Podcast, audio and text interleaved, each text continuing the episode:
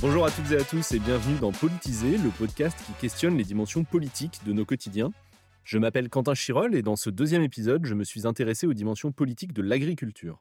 Parce que l'agriculture, c'est évidemment l'un des socles fondateurs de notre civilisation et un sujet qui nous touche à plein de niveaux. C'est notre alimentation, notre santé, nos paysages, notre rapport au vivant et à la nature. Mais l'agriculture, c'est aussi une histoire récente, riche en bouleversements dont voici quelques dates. 1947, lancement du plan Marshall par les États-Unis pour aider l'Europe à se reconstruire après la guerre. Le plan finance notamment les premiers tracteurs. Les animaux laissent alors la place aux machines et à la chimie pour travailler, fertiliser les sols et protéger les récoltes. Les années 60, c'est la période du remembrement agricole. En gros, on redessine la carte. Les petites parcelles, les prairies, les bosquets laissent place à de grandes exploitations plus adaptées aux nouvelles techniques et engins. Les paysages changent, les exploitations grandissent et les productions augmentent. En 62, la PAC est créée, c'est la politique agricole commune, qui va alors prendre la main sur l'orientation des productions en garantissant des prix minimums qui assurent un niveau de vie équitable aux agriculteurs. 1984, la PAC a tellement bien fonctionné que nous sommes maintenant dans une situation de surproduction et les prix menacent de s'effondrer. Des quotas laitiers sont même mis en place, mais plutôt que de généraliser la limitation de la production aux besoins locaux, la France et l'Europe se donnent pour mission de nourrir le monde et partent en quête de nouveaux marchés. Le système de la PAC change, les prix garantis disparaissent, mettant les productions des agriculteurs en libre concurrence avec celles de ceux des autres pays. 2015, fin des quotas laitiers. Comme pour les autres denrées, le lait français et européen n'a plus de filet de sécurité. En 30 ans, de nombreux accords de libre-échange ont été signés et le modèle d'une agro-industrie mondialisée s'est imposé autour de trois acteurs incontournables l'industrie agroalimentaire, la grande distribution et l'industrie de la chimie. Mais les 30 glorieuses sont bien loin et les signaux sont tous au rouge. Vache folle, effondrement de la biodiversité, dérèglement climatique, pollution, inégalité et j'en passe. 2024, la trajectoire n'a pas changé. Toujours plus dépendant des fluctuations d'un marché mondialisé où les efforts de l'Europe pour initier une nécessaire transition écologique les défavorisent, en première ligne face aux conséquences de plus en plus visibles du dérèglement climatique et écrasés de dettes, les agriculteurs font savoir leur colère dans toute l'Europe. C'est ici que nous en sommes. Et pour en parler, je suis allé rencontrer Benjamin Durier, qui est directeur de la Fédération nationale Terre de Liens, avec une question. Est-ce que l'agriculture, c'est politique? C'est politique parce que si on prend le, sens étymologique du terme politique qui est la, question de la, cité, d'une certaine manière de la vie, la vie dans la cité, la vie quotidienne, etc. Bah, l'agriculture est nécessairement politique parce qu'elle fait partie de notre environnement, elle fait partie d'un besoin, enfin elle, répond à un besoin de base qui est le, fait de se nourrir et éventuellement de se vêtir, de se loger, etc. Puisque la production agricole elle peut couvrir également tout ce qui va être le textile, les matériaux, etc. Et elle est aussi politique parce que bah, il y a effectivement des, des sujets de, de société euh, qui sont connectés, euh, notamment l'écologie, les, les, inégalités, la répartition des richesses, etc. Donc avant d'aller plus profondément dans le, dans, dans le sujet, est-ce que d'abord vous pouvez nous parler de Terre de Liens? Alors Terre de Liens, c'est un mouvement citoyen qui a été créé en 2003, donc on, on a un peu plus de, de 20 ans et notre objectif, c'est de préserver et partager les terres agricoles. Préserver les terres, ça signifie préserver les terres en quantité, pour notamment euh, lutter contre l'artificialisation des sols, et préserver les terres en qualité, notamment pour euh, bah, avoir des pratiques agricoles qui soient euh, favorables à la fertilité, etc. Et le partage des terres, bah, c'est pour pouvoir accéder au métier d'agriculteur quand on n'est pas issu du milieu agricole, c'est extrêmement difficile de, s'installer. Euh, on a aussi l'ambition de faire de la terre un bien commun.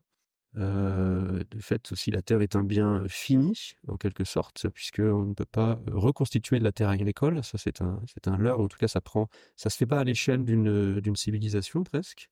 Et donc, Terre de Liens, dans nos modes d'action, euh, c'est de pouvoir collecter euh, de l'épargne solidaire, épargne qu'on va investir dans l'achat de, de, fermes, donc de terres et euh, parfois de bâtiments, de logements, etc., pour ensuite les louer en bail rural environnemental, donc à des agriculteurs qui vont s'installer en bio. Et donc aujourd'hui, on, possède 350 fermes, un peu plus de, de 10 000 hectares dans, dans toute la France. Et à côté de ça, donc on travaille avec les collectivités locales. On produit de, des études sur le sujet. On a des, on noue des partenariats pour faire exister ce sujet politique dans le débat auprès des décideurs pour favoriser l'installation agricole, le développement de l'agroécologie, etc. Parce qu'aujourd'hui, c'est quoi les difficultés auxquelles sont confrontés des agriculteurs qui justement veulent s'installer? Bah, la première difficulté, c'est l'accès à l'information. Quand on n'est pas issu du, milieu agricole, euh, on va donc pas pouvoir accéder au métier par l'héritage. Euh, dans le passé, euh, les, personnes héritaient de la terre par leurs parents, souvent leur père, et ça se transmettait comme ça de, père en fils. Aujourd'hui, de moins en moins d'enfants d'agriculteurs veulent devenir agriculteurs. D'une part, bah, ils voient la pénibilité de ce travail-là, d'un point de vue physique, mais également d'un point de vue manque de temps libre, surtout quand on est dans l'élevage, euh, etc. En tout cas, sur les modes classiques, il y a d'autres manières de faire de l'agriculture aujourd'hui, mais sur les modes un peu classiques, voilà. Ils sont parlé de maladies liées aux pesticides, etc. Les, agriculteurs sont quand même les premières victimes. Et donc, peu d'enfants agriculteurs veulent finalement devenir agriculteurs. Et aujourd'hui, on constate que dans les nouveaux agriculteurs, les deux tiers ne viennent pas ne sont pas issus du milieu agricole. C'est plutôt des reconversions, euh, donc des gens qui sont plus âgés, euh, qui ont euh, eu une autre, un autre parcours, etc., qui veulent redonner du sens à leur métier, à leur vie, en sortant un peu du tertiaire, voilà, des bureaux, tout ça et qui ont aussi une conscience écologique, économique sur la, une approche locale, circuit court, la bio, la transformation, etc. Donc ça, il y a un, peu un, décalage en fait aujourd'hui entre la terre qui est disponible et les profils, les projets des personnes qui veulent, qui veulent s'installer. donc ça, c'est la deuxième difficulté, c'est que les fermes ont tellement grandi, parce que petit à petit, quand il y en a un qui part sur, sur trois départs, il y en a, y a, un qui remplace. Donc on perd de plus en plus d'agriculteurs chaque, chaque semaine. On, perd environ 200, 200 exploitations qui, qui ferment euh, qui cessent leur activité chaque semaine. Donc, c'est-à-dire qu'il y a une concentration des terres petit à petit. Et donc, le prix de, d'entrée en fait, dans le métier est de plus en plus élevé, puisqu'aujourd'hui, acheter une ferme avec un peu de bâti, euh, et je crois que c'est même sans compter le cheptel euh, animal si on est dans l'élevage, ça va coûter un demi-million d'euros. Pour un métier qui ne va finalement, vu le prix de l'alimentation, le prix de vente, etc., ne va jamais rapporter, sur toute la carrière même d'un, agriculteur, ne va jamais rapporter euh, bah, suffisamment d'argent entre guillemets pour rembourser cet investissement et se payer légalement. Donc il y a, ça c'est un vrai un vrai frein à, l'installation et sans compter le bah, l'inadaptation des, dotations jeunes agriculteurs, etc., qui sont plutôt à pousser à l'investissement lourd que des. Enfin voilà, c'est pas forcément adapté sur les, euh, pour, les projets des, personnes que nous on voit, qu'on voit arriver. Et donc pour revenir juste euh, sur cette histoire d'accès en fait à l'information, comme il n'y a pas accès par l'héritage, il y a un enjeu fort de, de concentration des terres, en tout cas d'agrandissement des fermes voisines. Quand il y a un agriculteur qui part, l'information ne circule pas du tout. C'est pas pas un marché. on n'est pas forcément pour la libre concurrence, etc. Plaider entière comme ça peut être promu par l'Europe. mais néanmoins, Là, il y a un manque de transparence. Voir une omerta et les, les, les, les agriculteurs, d'une certaine manière, se, se, se, se, donnent des informations entre eux. Et pour quelqu'un qui n'est pas du territoire et qui, même s'il est du territoire, n'est pas dans le circuit agricole, ne va jamais savoir en fait qu'il y a des, en ce moment, il y a tel qui est en train de partir en retraite, que sa ferme est à vendre, à quel prix. Euh. il y a une loi, il me semble, sur euh, le foncier agricole qui donne la priorité de toute façon aux exploitants déjà installés par rapport à des nouveaux qui souhaiteraient s'installer. Euh, alors non, en fait, euh, les, il y a, donc il y a ce qui s'appelle les SAFER, euh, les sociétés d'aménagement foncier, j'ai plus le E, d'exploitation rurale, quelque chose comme ça, qui ont un droit de préemption sur, sur les ventes si les prix sont pas corrects, c'est-à-dire que s'il y a de la spéculation démesurée, parce qu'il y a de la spéculation malheureusement, mmh et si elle est, elle sort des, des, des critères, donc là la SAFER peut intervenir. Et également, si les personnes qui achètent la terre ne remplissent pas les conditions pour être exploitant, parce que c'est un métier qui, en fait, qui est réglementé, n'importe qui ne peut pas acheter de la terre. Et dans les critères d'attribution des SAFER, il y a normalement une priorité aux nouveaux agriculteurs. C'est clairement une priorité. Elle n'est pas respectée. parce que dans les comités d'attribution au sein des SAFER, en fait, on a les syndicats, les acteurs locaux. Donc, en fait, il y a plutôt une priorité, il y a toujours une exception ou, un contournement pour pouvoir valider des projets d'agrandissement. Et donc, c'est assez difficile de, pouvoir être retenu, enfin, etc. La, confiance n'est pas, est pas, est pas forcément accordée.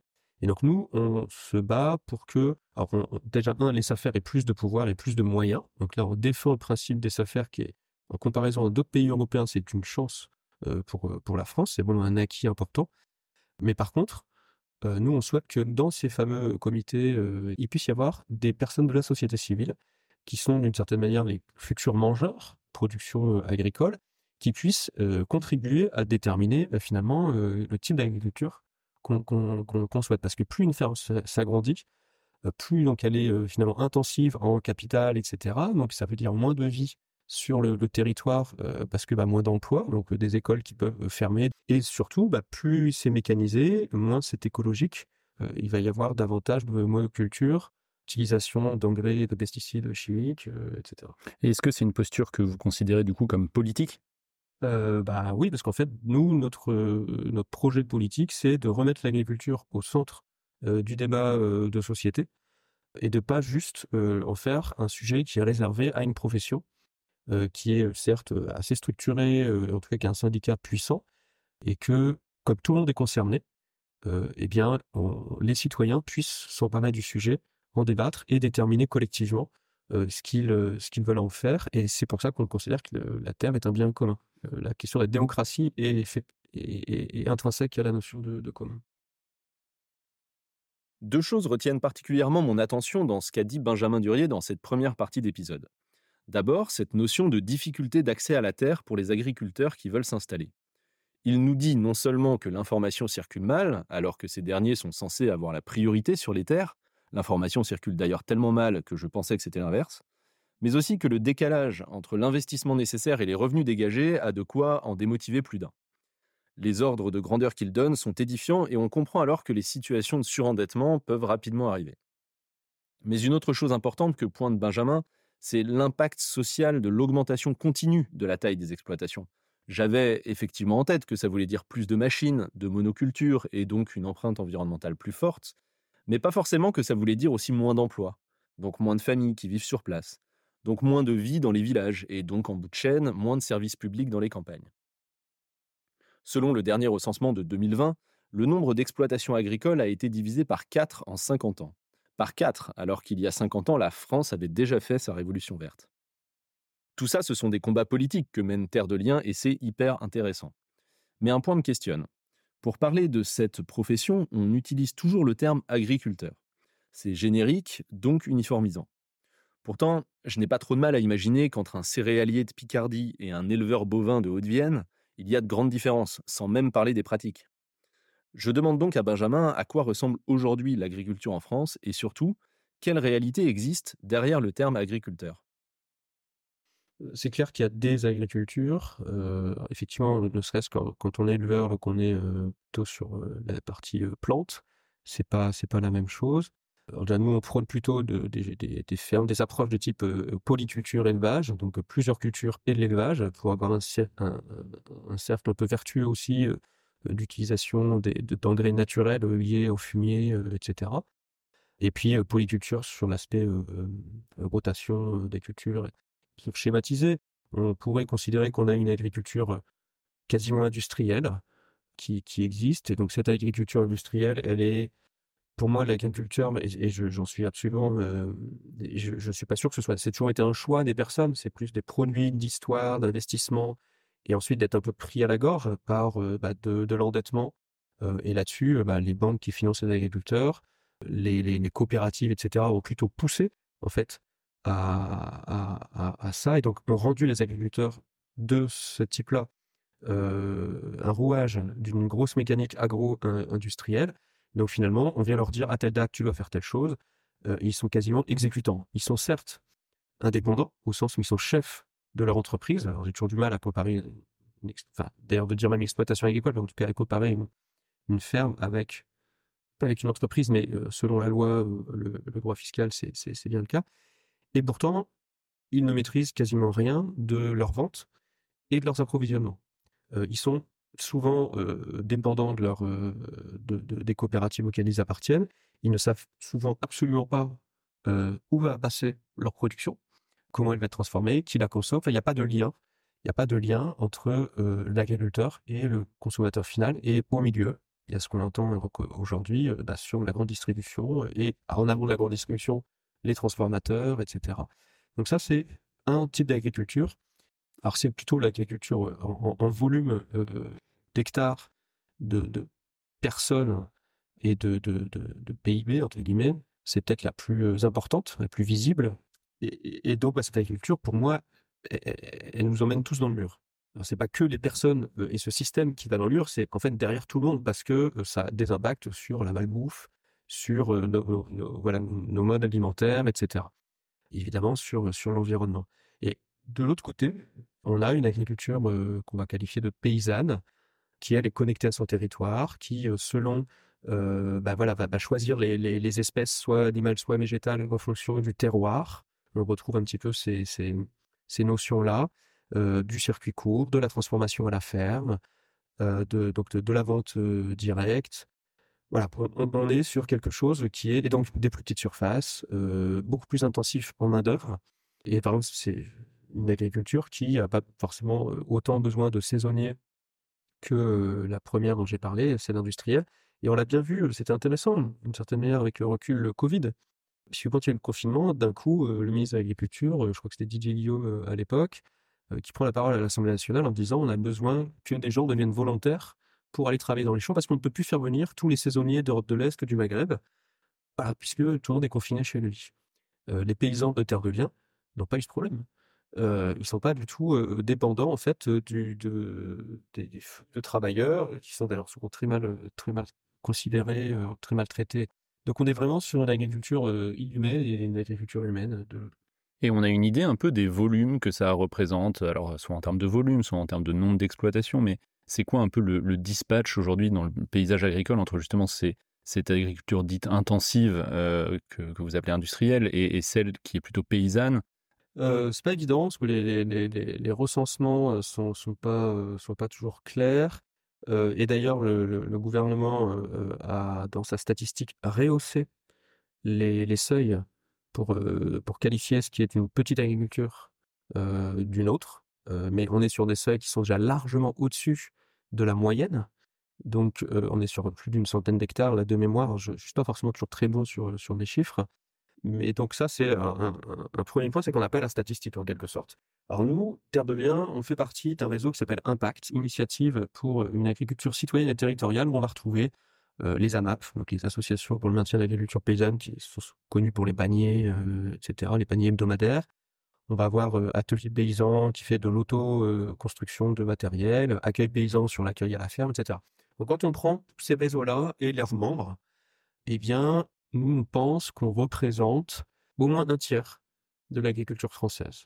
Donc là, plus en nombre de paysans. Donc en nombre d'hectares, là, si on maintenant on regarde le nombre d'hectares, il y a un chiffre qui est connu, qui, évolue, etc. C'est la pourcentage, la surface qui est en bio. Ça pourrait être un indicateur. Et donc, on est à moins de 10% de la surface en bio. On est très loin des objectifs qui étaient fixés, etc. Donc, à chaque fois, d'ailleurs, qui ne sont pas atteints, on, fixe des objectifs encore plus ambitieux. Peut-être c'est la, pensée magique pour les atteindre. Mais le bio, pour moi, n'est pas l'alpha et l'oméga parce qu'on peut faire du bio industriel. Euh, le bio n'est pas synonyme toujours de, paysans. Et donc, on peut avoir des, fermes qui, certes, euh, ont le label bio, qui, certes, n'ont pas le même impact sur l'environnement, mais d'un point de vue social, sur la vie du territoire, etc. Euh, et, avec aussi une logique de baisse des prix, de sacrifice des agriculteurs. oui, parce que ce que je voulais ajouter tout à l'heure, c'est vrai, sur le, euh, sur ces agriculteurs euh, euh, enfin, dans, le schéma plus industriel, filière longue, etc.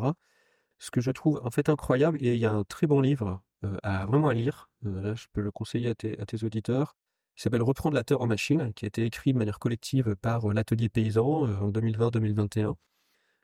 C'est pour moi toujours le meilleur bouquin que j'ai lu ces derniers temps sur, sur, sur le sujet il décrit assez bien le, tour de passe-passe, le tour de Bonto qui a été fait, où finalement on vient faire croire aux agriculteurs que c'est génial, vous êtes autonome, indépendant, vous êtes chef d'entreprise, etc. Mais en fait, on les a enfermés dans des, dans des filières où en réalité, ils ne décident de rien. Mais par contre, tout l'avantage pour la filière, c'est qu'ils n'ont pas du tout les charges comme si c'était des salariés. Donc, on a des gens qui vont travailler 70 heures par semaine sans se payer. Et ça, bah, c'est une sorte de servitude volontaire. Et, c'est pour ça que je, vraiment, je, considère que les agriculteurs sont victimes d'un système. Ils en sont aussi partie prenante et, et c'est pas simple d'en sortir. mais je les vois finalement d'abord comme des, des, dire des, victimes, parfois très consentantes et très volontaires. Et le statut en fait de l'agriculture familiale bah, vient permettre ça. Et, encore une fois, dans le livre Reprends la machine, c'est assez bien décrit. Moi, il y, a un, sujet qui m'interpelle, un chiffre, c'est que la moitié des ménages agricoles gagnent moins de 22 000 euros annuels et qu'il y en a 18% qui sont sous le seuil de pauvreté. Quand justement on regarde l'évolution de l'agriculture depuis plusieurs dizaines d'années, il y a eu une modernisation de la technique, mais du coup pas forcément plus d'argent pour les agriculteurs. Donc l'interrogation qu'on peut assez légitimement se poser, c'est où va cet argent? Par qui elle est captée? Et bah, comment se fait-il du coup que les, agriculteurs ne gagnent pas mieux, notamment eu égard aux efforts qu'ils font pour produire? Et le, pire dans ces chiffres-là, c'est que une bonne partie vient de subventions. Donc on a des, revenus qui sont sous perfusion, donc subventions de, l'Europe. Et là, si je prends, moi je suis très sensible aux questions internationales. Si en plus j'élargis la focale au-delà de la France, ça veut dire que nous, on subventionne notre agriculture quand d'autres euh, ne le font pas, n'ont pas les moyens. Euh, notamment, moi j'ai vécu en Afrique, en Amérique latine, et donc on met sur le marché mondial des produits euh, en concurrence qui, qui, pourront pas en fait, enfin qui pourront pas rivaliser parce que il y a eu de la subvention, etc. Premier aspect sur la dimension subvention, je pense que les agriculteurs c'est pas ce qu'ils réclament. Ils réclament pas d'être, ils ont envie d'être rentables par rapport à leur production. Qui du soutien étatique, ça me semble normal parce qu'il y a des services, comme on dit, écosystémiques qui, sont, rendus, effectivement, de pouvoir soutenir l'entretien de haies, etc. Parce que si on était dans une logique économique, on est plutôt dans le système qu'on connaît aujourd'hui. Ensuite, sur ces subventions, je ne sais plus encore une fois les chiffres, mais je crois que c'est 10 ou 20% des agriculteurs qui captent 80% des subventions parce qu'on est sur des subventions à l'hectare. Donc en quelque sorte, plus on est gros en termes de surface, plus on touche des subventions. Et la Confédération paysanne a été un des premiers acteurs à, et on est d'accord avec ce, cette revendication-là, c'est de passer d'une subvention à l'hectare à une subvention à l'unité de travail. et de dire, bah, plus on a une agriculture qui est intensive en main-d'œuvre, plus elle doit être subventionnée. Et là, on change on n'est plus en train de subventionner du capital, parce qu'en fait, on, subventionne le capital, on subventionne l'hectare, parce que l'hectare en tant que tel est un capital, mais aussi derrière, c'est-à-dire des machines très lourdes, etc. Donc c'est une subvention à l'agro-industrie en réalité.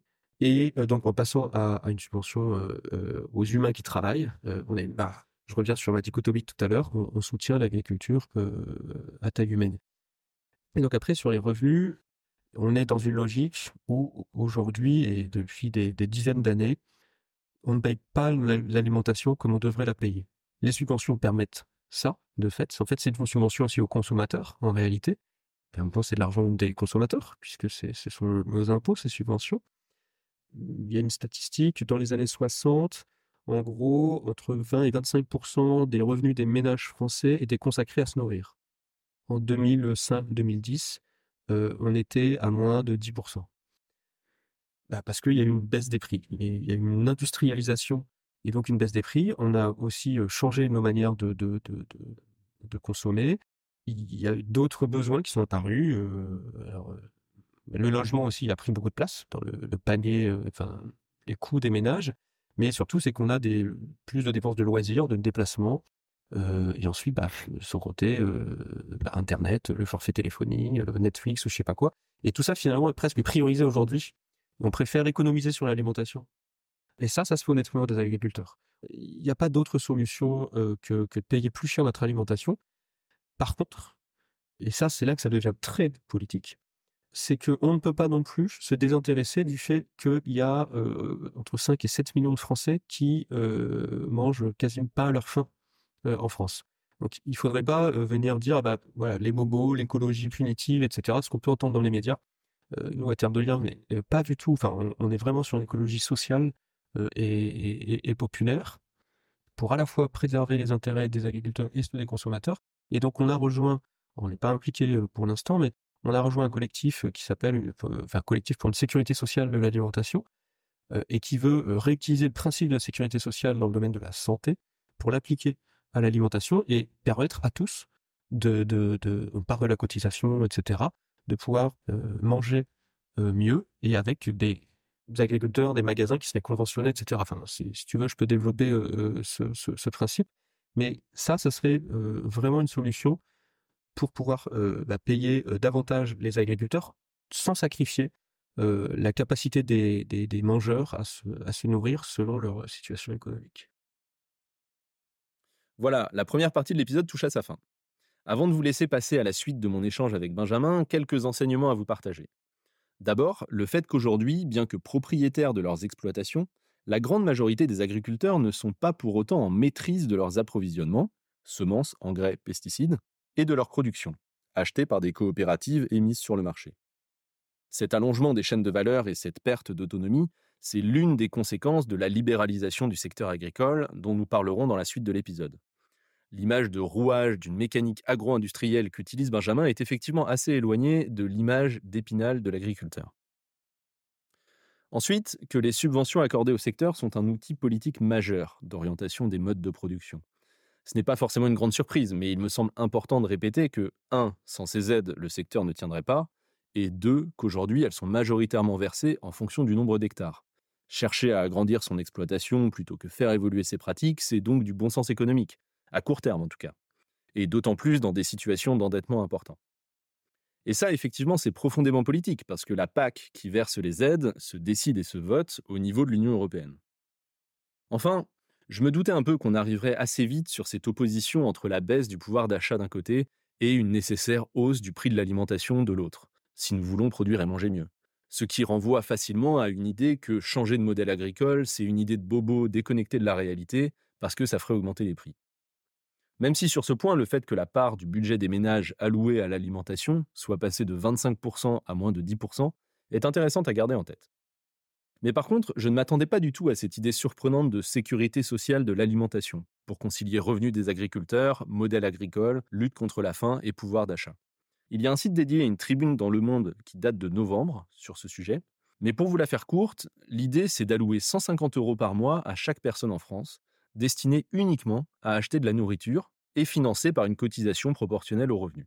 Je vous laisse approfondir et vous faire votre opinion à ce sujet, mais comme il est toujours plus facile de parler problème que solution, je trouve intéressant de conclure cette première partie de l'épisode avec cette idée.